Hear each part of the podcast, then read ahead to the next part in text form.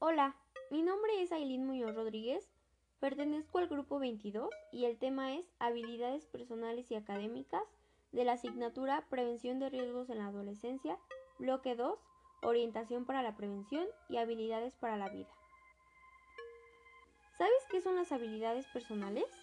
Las habilidades personales son destrezas que la persona utiliza en su vida cotidiana para hacer frente a las situaciones y problemáticas que se le presentan.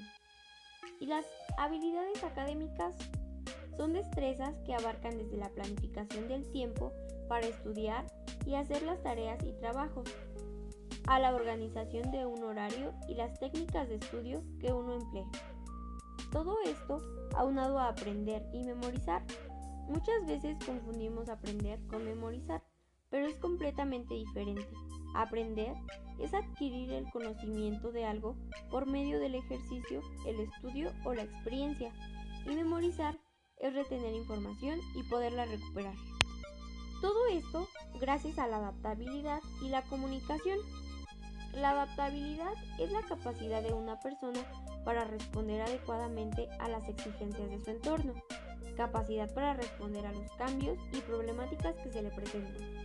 Y la comunicación es la capacidad de expresarse de tal forma que las personas que rodean al individuo sean capaces de comprenderlo efectivamente, al mismo tiempo que el individuo busca comprender efectivamente a quienes están a su alrededor. Ahora, ¿sabes qué es la inteligencia? La inteligencia es la capacidad de plantearme objetivos y cumplirlos con mis posibilidades. No es lo mismo que coeficiente intelectual. El coeficiente intelectual solo se enfoca en un concepto de la inteligencia. ¿Qué te parece si ahora hablamos de las inteligencias múltiples? Las inteligencias múltiples es un modelo de entendimiento de la mente elaborado por Howard Gurney y publicado en 1983. Para él, la inteligencia no es un conjunto unitario que agrupe diferentes capacidades específicas, sino una red de conjuntos autónomos relativamente interrelacionados. Primero tenemos a la inteligencia interpersonal. Es la capacidad para relacionarnos adecuadamente con los demás, habilidad de interactuar. Ejemplo, maestros y políticos.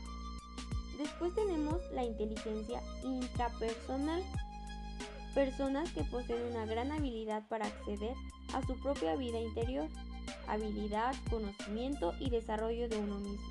Ejemplos, sacerdotes y psicólogos. Seguimos con la inteligencia naturalista, capacidad para distinguir, clasificar y utilizar elementos del medio ambiente, comprender ecosistemas. Ejemplos, antropólogos, biólogos, veterinarios. Ahora, la inteligencia corporal, capacidad para emplear con facilidad y espontaneidad todo nuestro cuerpo al expresarse, habilidad y desarrollo de la motricidad fina y gruesa. La motricidad fina es la precisión y la motricidad gruesa es el movimiento. Ejemplos, atletas, actores. Continuamos con la inteligencia musical, capacidad de percibir, discriminar, transformar y expresar las ideas en formas musicales.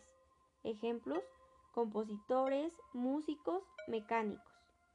Después tenemos la inteligencia lógica matemática, capacidad para emplear los números de manera afectiva y de razonar adecuadamente a través del pensamiento lógico.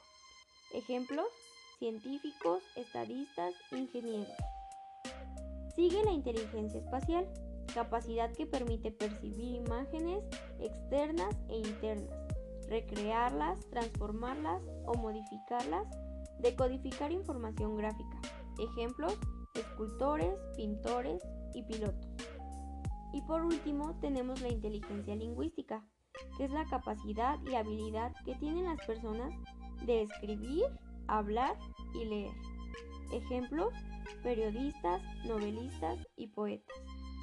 Bueno, ese fue todo el tema. Muchas gracias por su atención.